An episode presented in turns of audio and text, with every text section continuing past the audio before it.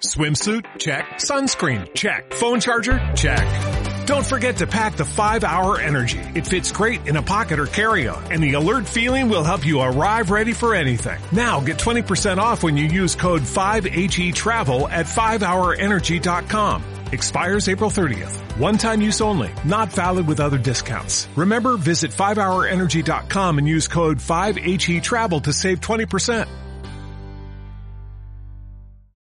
Aquí comienza Berlín Podcast, tu programa semanal con historia, anécdota y curiosidades de la capital alemana. Presentado por tus guías, Kike Doniz y Adrián Gómez. Hoy, 10 cosas que no te puedes perder en Potsdam, parte 1. Bienvenidos a un nuevo episodio de Podcast de Berlín. ¿Cómo estás, Adrián? ¿Qué tal, Quique? Muy buenas. Pues encantadísimo de volver contigo aquí al podcast para meternos hoy, yo creo que en un temazo, ¿no? Total y absolutamente de Berlín, como es eh, lo que vamos a hablar en el día de hoy, Quique. Vamos a hablar de una de las ciudades más bonitas de Alemania. Eh, de hecho, es una de las primeras recomendaciones que hacemos a los turistas cuando llegan a Berlín, es que si tienen un día, si tienen días de sobra, mejor dicho, que aprovechen para visitar la ciudad de Potsdam. Efectivamente, Quique. De hecho, muchas veces cuando pensamos en, en Berlín nos sobrepasa la historia, Quizá Berlín es una ciudad moderna que no tiene pues la elegante belleza de los siglos XVIII, XIX como otras ciudades de Europa, pero tenemos recogidito y a menos de 30 kilómetros pues esa joya, patrimonio de la UNESCO, que rebosa patrimonio por los cuatro costados, que es la ciudad de Potsdam, ¿no? de la cual vamos a hablar en el, en el día de hoy. Sí, pensemos que la ciudad de Berlín queda prácticamente destruida eh, en el año 45 y eh, han, iba a decir aunque Potsdam. Así como Potsdam. Es que estamos en clase de italiano ahora, Adrián y yo, y vamos, estamos a tope ahora con el italiano. ¿eh? Estamos a, topísimo. A topísimo. y bueno, lo que es la ciudad de Potsdam fue reconstruida, también como Berlín, pero tal y como era antes. Y es la, una de las curiosidades de esta maravillosa capital de Brandenburgo, que muchos de los palacios no llegaron a ser destruidos, y aparte lo que han reconstruido ha sido en imagen y semejanza de como estaba antes, ¿verdad? Efectivamente, Quique. Para situarnos un poquito en lo que es la ciudad de Potsdam, que a día de hoy es, como bien decías, la capital de otro estado de Alemania, del de Brandenburgo, que rodea la ciudad-estado de Berlín, nos encontramos con una ciudad que empezó a coger un cierto nivel y una población, sobre todo a partir del siglo XVII. Una ciudad que se fundó mucho antes, la Carta Puebla viene más o menos de los mismos años que Berlín, y se sabe que hay asentamientos eh, de personas viviendo pues en las inmediaciones del lago Havel y de los ríos que, pasan cerquita de Potsdam desde el siglo X. De hecho, hay un tratado en latín que decía que vivía, había asentamientos locus potsdurpini, que significaba algo así como el lugar bajo los robles, y es la ubicación que conforma Potsdam a día de hoy. Pero es una ciudad que se hizo y ha vivido toda su historia un poco de la mano de la propia, de la propia Berlín. Correcto, correcto. Eh, de hecho, formaba parte del Sacro Imperio Germánico-Románico, de ahí lo que, lo que tú has dicho, y data la Carta de Ciudadanía del año 993, creo recordar. Y el pueblo post-Dumini, que ni siquiera es un nombre, un nombre alemán, ¿verdad? ¿De dónde viene ese nombre? Viene del latín, propiamente. Sí, sí, para que veamos las raíces de, estos pueblos ya limítrofes prácticamente lo que, con lo que eran los bárbaros, ¿no? Que ya hasta ahí llegaron los romanos. Mm. Bueno, ¿y por qué es tan importante la ciudad de Potsdam? ¿Por qué hay que visitarla? Cuando llegamos a Berlín nos esperamos una ciudad mm, eh, tipo, lo hemos dicho, el tipo Budapest, tipo Viena, pero no se encuentra tal que así. Sí que hay ciertos palacios muy bonitos, la catedral es preciosa, algún barrio eh, que queda, que formaba parte de la, bueno, que se ha ido reconstruido, a imagen y semejanza, como es el barrio medieval del Nicolás Fierter, pero no mucho más. Entonces hay que irse hasta Potsdam, hay que desplazarse hasta allí para ver la magnificencia de lo que fueron los, el antiguo imperio, el primer imperio, de hecho, del que vamos a hablar, del primer Reich de eh, antigua, de la antigua Prusia. Efectivamente, Quique. ¿Y cómo llegamos a Potsdam? Pues muy sencillito. Hemos dicho hoy, hemos hablado varias veces que el sistema de transporte público, pues una auténtica maravilla en Berlín. Podemos cogernos los trenes eh, regionales que nos van a dejar en 25 minutitos en Potsdam o incluso si vamos a hacer la ruta que os vamos a proponer en el día de hoy con un poquito menos de prisa, en apenas media hora un poquito larga, nos cogemos la línea S7 desde Alexanderplatz y nos va a dejar en nuestro primer punto en el día de hoy, que es en dónde, Quique. Bueno, nos vamos a bajar en Banse. Es mi recomendación. Bajamos en Banse, vemos una, una foto, vamos a sacar una foto preciosa justo al lado de la, de la estación de tren, donde está el lago, eh, el lago Banse, que es como se llama. ¿Vale? Se en alemán es el lago, ¿vale? O sea, lo van, a, lo van a ver muchas veces. Cuando vean S-E-E -E al lado de un nombre, pues significa Banse, el lago Se, ¿vale? Para que se hagan una idea. Y eh, ahí hay una, por cierto, hay una escultura de, de, Otto von Bismarck, que la recomiendo mucho para sacar una, una, buena foto, y una panorámica de lo que es el puerto de Banse muy bonita. Desde ahí vamos a tener que coger un bus, una guagua, como decimos en mi tierra, que es el, voy a tener que ver los apuntes porque hace tiempo que no voy, el 316, ¿vale? Pasa cada media hora. En temporada alta van a encontrar ese, ese transporte completamente lleno. No se sorprendan.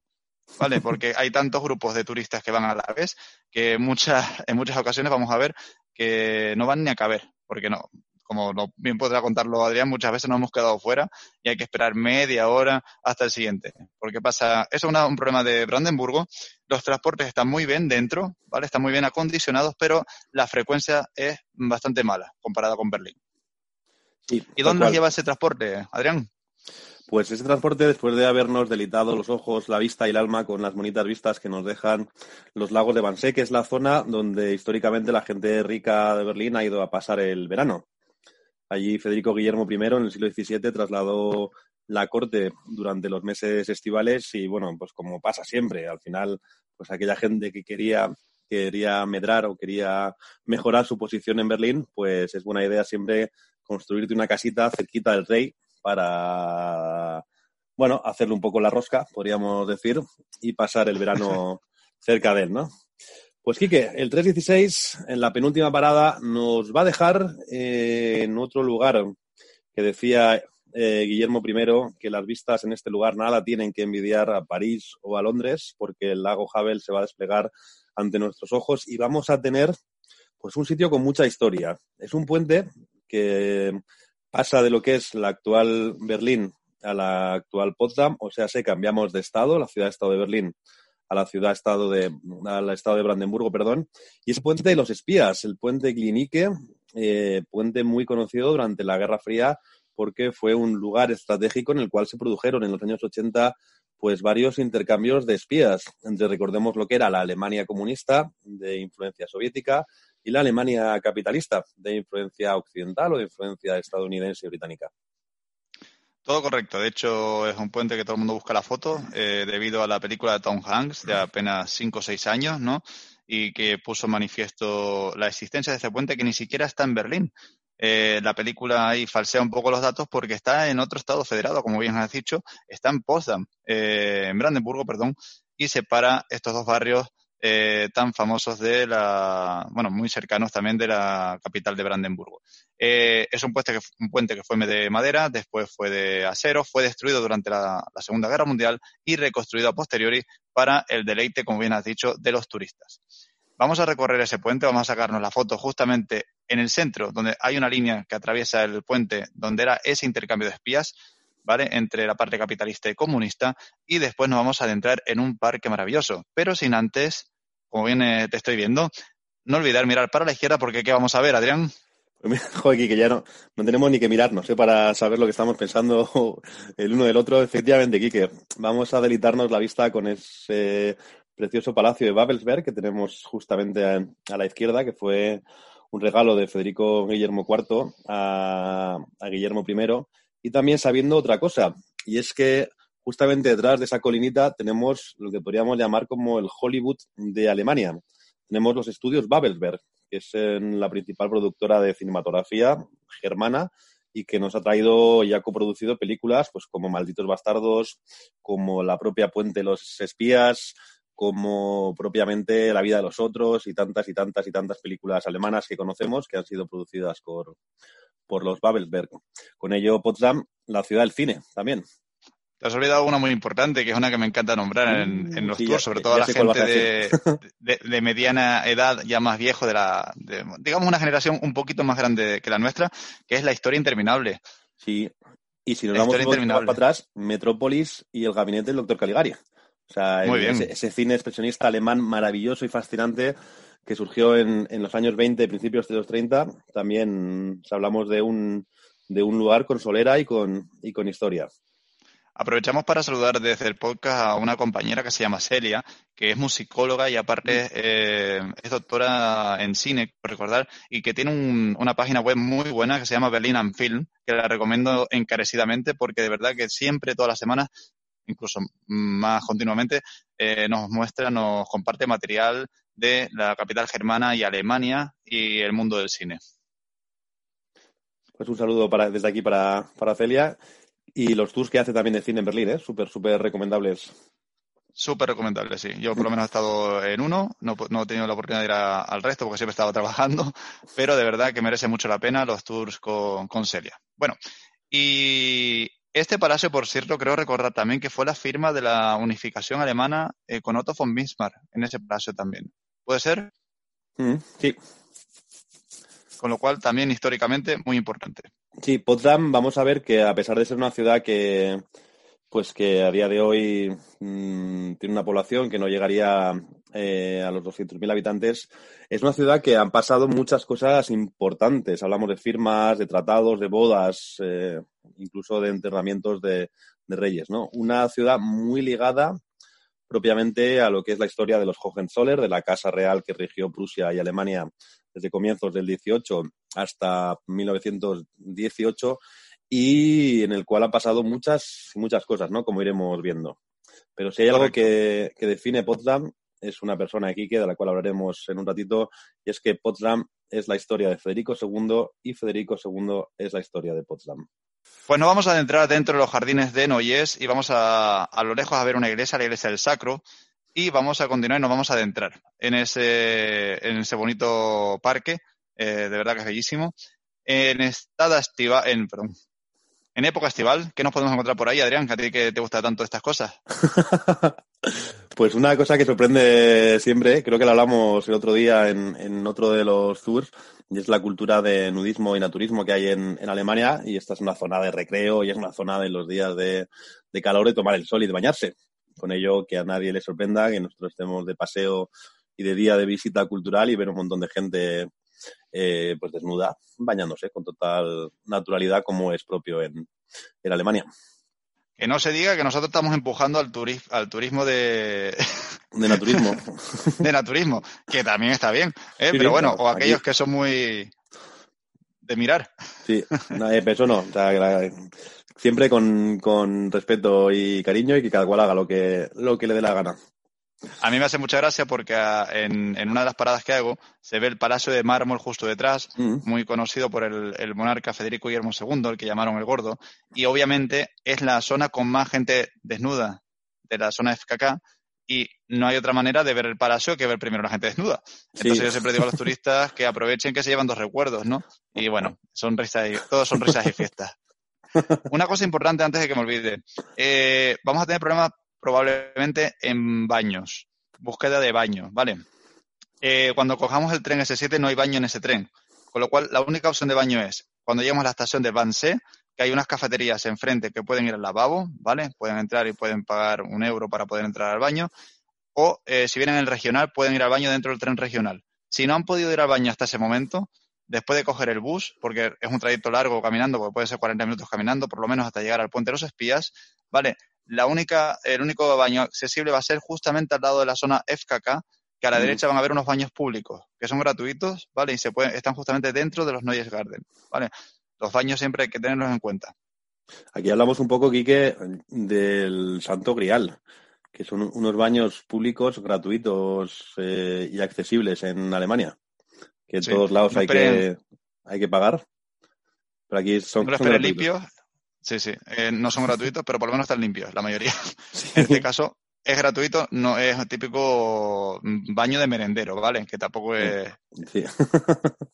pero bueno, eh, si han ido al baño, me alegro por ustedes, vamos a continuar el paseo y nos vamos en dirección hacia uno de los palacios más importantes de Potsdam.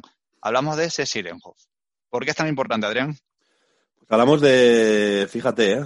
cómo a veces cosas tan importantes como fueron los acuerdos de reparto y posteriores a la finalización de la Segunda Guerra Mundial en el frente europeo, incluso cosas que tanto han marcado la historia como la orden ejecutiva del lanzamiento de las bombas nucleares en Hiroshima y Nagasaki, fueron firmados en un lugar tan recóndito como es este pequeño palacio de estilo Tudor que está eh, situado en mitad de un parque, en un lugar casi bucólico y, y paradisiaco. Y en este lugar, en julio y agosto del año 45, se reunieron Harry Truman, Joseph Stalin y Winston Churchill para decidir pues el acuerdo de las cuatro Ds que iba a pasar con Alemania una vez acabado la guerra, ¿no? La desnazificación, la desmilitarización, la desprusianización y sobre todo, y la más importante, la división de, de Alemania.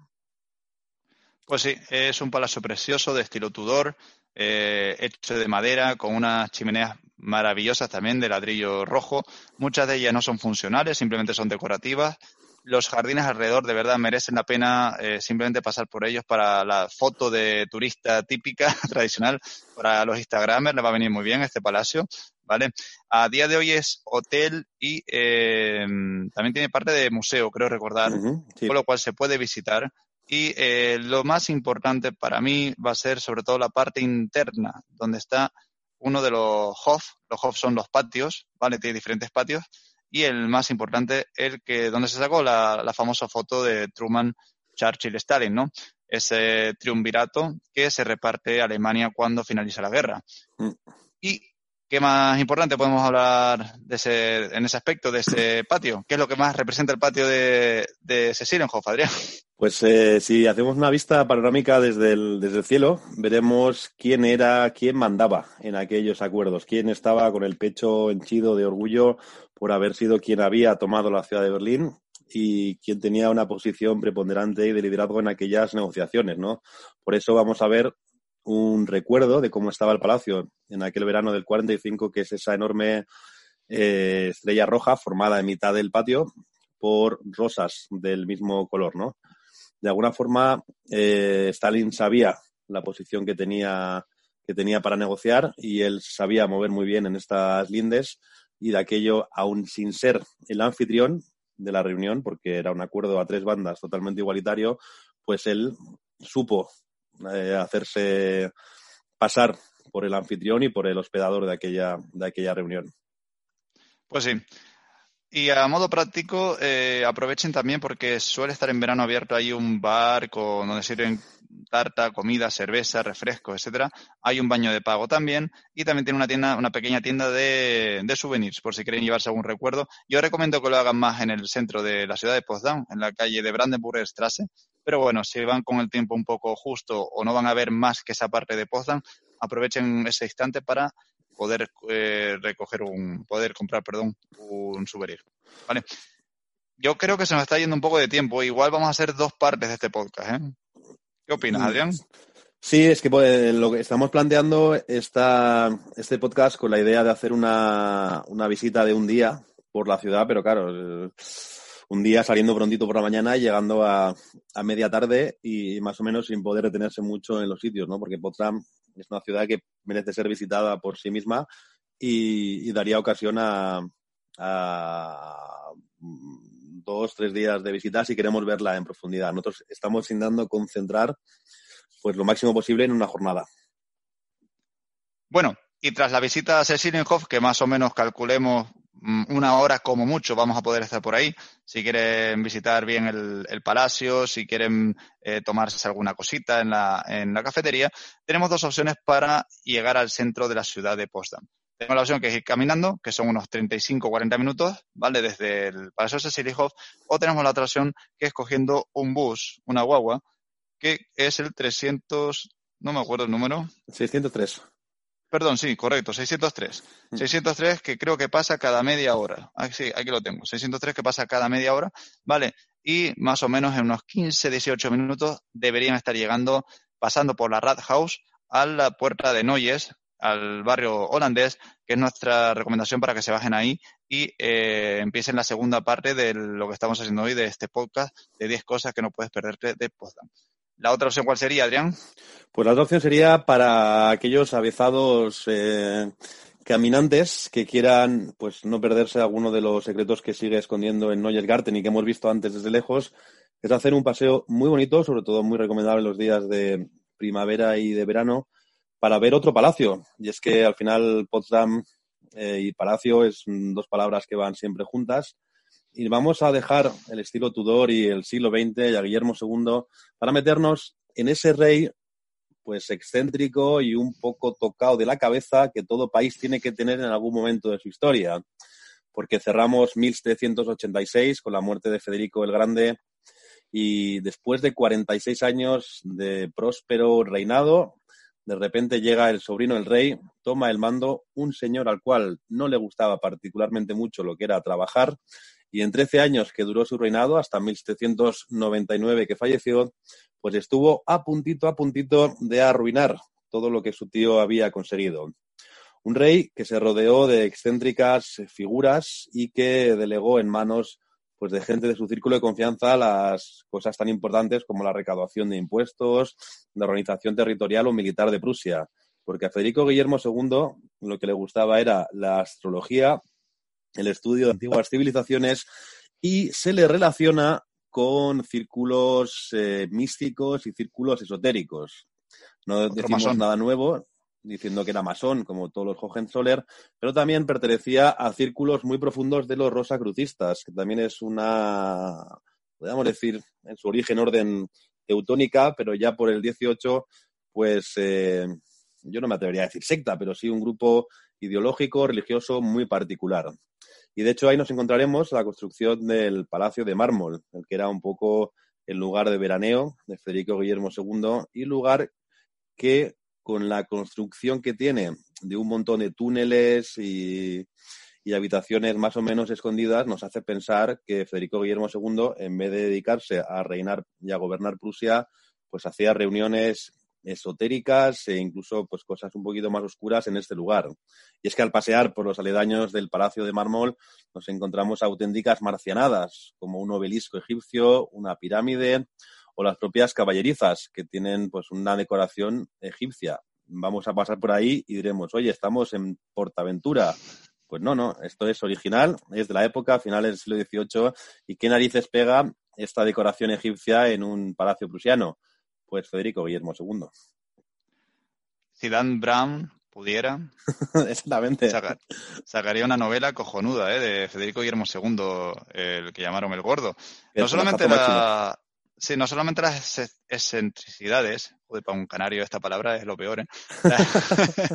las excentricidades de Federico Guillermo II, eh, era también muy mujeriego, por lo que dicen eh, algunos recortes de la época, historias de la época, mejor dicho, ¿vale? Y era un hombre que disfrutaba de, de la vida, de los placeres de la vida, de la, de la comida, de las mujeres y de, esa, de esas historias más, eh, digamos, rarunas, ¿no? Por decirlo de alguna manera. Mm de, su vida y de su muerte. Sí. Bueno, pues acabamos prácticamente con la muerte de Federico Guillermo II, ¿no? Sí. Esta primera parte del Prusia afronta y encara un siglo apasionante y movidísimo como sería el, el, siglo XIX. Y aquí vamos a finalizar, ¿no, Quique? Primera, primeros cinco lugares, primeros cinco puntos de esta ruta para conocer la ciudad de, de Potsdam y continuaremos con el colofón, yo creo, y los puntos eh, focales de una visita en la capital brandenburguesa, como haré, afrontaremos en la segunda parte del, podcast, ¿no? Correcto. Alguna cosa que se nos queda en el tintero de esta primera parte es que el, palacio de... Mm, uy, se fue. ¿El primer palacio que nombramos? Eh, Babelberg. Babelsberg. Una de las cosas que se nos quedaron en el tintero es que el Palacio de Babelsberg no se puede visitar tan fácil como parece, ¿vale? Eh, para llegar a ese palacio mm, tendrían que ya buscar otra alternativa, e incluso suelen buscar, si van en bicicleta es otra opción muy buena, ¿eh? Ir en bicicleta a Potsdam es cuestión de mirárselo porque pueden coger las bicis y llevarlas en el tren y hacer el recorrido en bicicleta que es muy muy bonito y muy recomendable también. No, no dejen esa idea de, hacerla porque puede ser fantástica y hacer un día en bicicleta por Potsdam. Y otra de las cosas que quería nombrar, ah, em, el tema de comida. Esta primera parte del episodio eh, piense que puede rondar las 3-4 horas fácilmente, ¿verdad, Adrián? Correcto. Con lo cual, solamente van a tener opciones de comer a la llegada a en la, en la estación de Vanse, o ya cuando lleguen al centro de la ciudad. O sea, que lleven algún bocadillo, algún tentempié, porque igual no pueden encontrar nada. Perdón, en Cecilienhof. En Cecilienhof sí pueden encontrar algo de comer, pero poco más.